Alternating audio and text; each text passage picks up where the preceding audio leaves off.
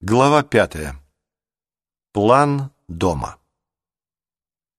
Они начали обследование со второго этажа, а потом спустились на первый. В каменной комнате, самой старой в доме, был устроен штаб. Там они и начали рисовать план виллы. Значит так, тут у нас три камина, из которых один на кухне, второй здесь и третий в гостиной — Три ванные комнаты, две столовых, четыре гостиных, пять спален, библиотека и читальный зал и один... Что ты тут написала, Джулия? Рабочий кабинет. Это комната рядом с библиотекой. Там еще стоит деревянный письменный стол и потолок расписной. Плюс еще один рабочий кабинет, как его называет Джулия, заключил Джейсон. «А вот эта лестница, это та, что с портретами?» — спросил Рик, указывая на план. «Нет, это ведет в подвал». Рик кивнул. В подвале они тоже побывали. Огромное помещение, забитое старой мебелью и всякими ненужными вещами, громоздившимися друг на друге так, что между ними оставался лишь узкий проход — Признаться, подвал они осмотрели за минуту не больше. Уж слишком мрачным было это место. Джулия заявила, что если бы и существовал призрак, то ему бы и в голову не пришло прятаться там. Мальчики согласились с ней и поспешили подняться наверх. Джейсон положил перед собой план и по привычке сунул ручку в рот. Ну что ж, недостает только комнаты в башенке на самом верху лестницы. И тогда все. А комната «Маяк», — заметил Рик. «Почему ты так называешь ее?» «Потому что по ночам старый Улис Мур всегда сидел там. Свет в этой комнате горел допоздна и, казалось, оспаривал первенство с настоящим маяком, что на другом конце бухты». Все помолчали, представляя во мраке ночи яркий свет, льющийся из окон башни. «А что за человек был этот старый хозяин?» — спросила Джулия. Рик пожал плечами. «По правде говоря, не знаю», — ответил он, «и не думаю, что кто-нибудь в Килморской бухте знает». Брат и сестра удивленно переглянулись. «Он был очень странный», — продолжил Рик, «и очень скрытный. Представляете, он никогда не спускался в поселок». «Никогда? За все сорок лет?» Да, за все сорок. Но разве такое возможно? Не спрашивайте меня. Он был женат. Моя мама знала его жену, она иногда приходила за покупками.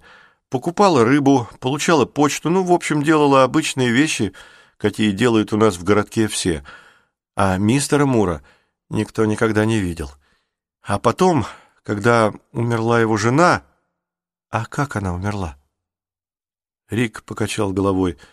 «Не знаю. Правда, не знаю. После ее смерти он стал присылать к нам садовника. Нестора? Да, его. Насколько мне известно, Нестор служил на вилле еще при жизни госпожи Мур, а потом заменил ее. Он спускался в поселок на мотороллере, потому что из-за больной ноги не мог водить машину и выполнял все поручения старого господина Мура. А он... Неужели он никогда не выходил отсюда?» При одной только мысли об этом у Джулии мурашки побежали по коже. Нет. Но, говорят, у него имелась лодка, большая лодка, она стояла на якоре в бухточке у самого утеса. Это верно. Я видел, что туда ведут деревянные ступени. Интересно, сохранилась ли лодка? Рик пожал плечами. Если бы она там была, я непременно видел бы ее из окон моего дома. Но почему все-таки господин Мур никогда не спускался в селение? — спросила Джулия. — И почему никто никогда не видел его? Говорят, его лицо было изуродовано ужасным шрамом, и он стыдился его. Вот и все, что я знаю.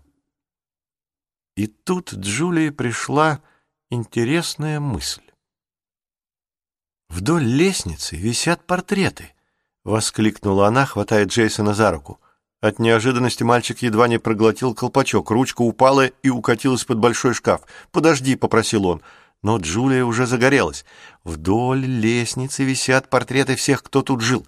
Пойдемте посмотрим на старого Улиса. Конечно, всем захотелось тотчас увидеть этот портрет. Рик и Джулия выбежали из каменной комнаты, а Джейсон наклонился и заглянул под шкаф, надеясь достать свою ручку. «Вот это да!» — долетел до него голос Джулии. «Джейсон, иди скорее сюда!»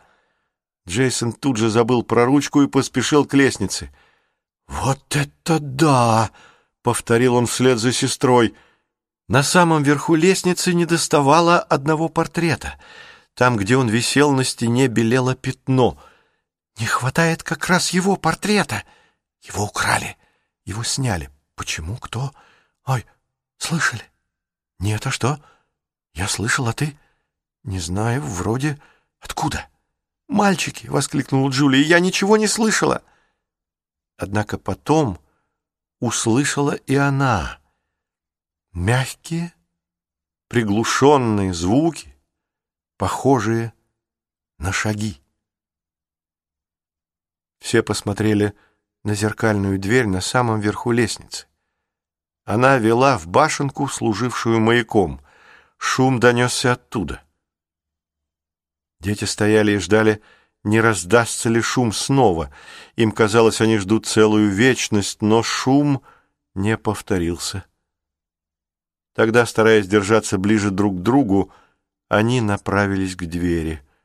Зеркало отразило три растерянные физиономии.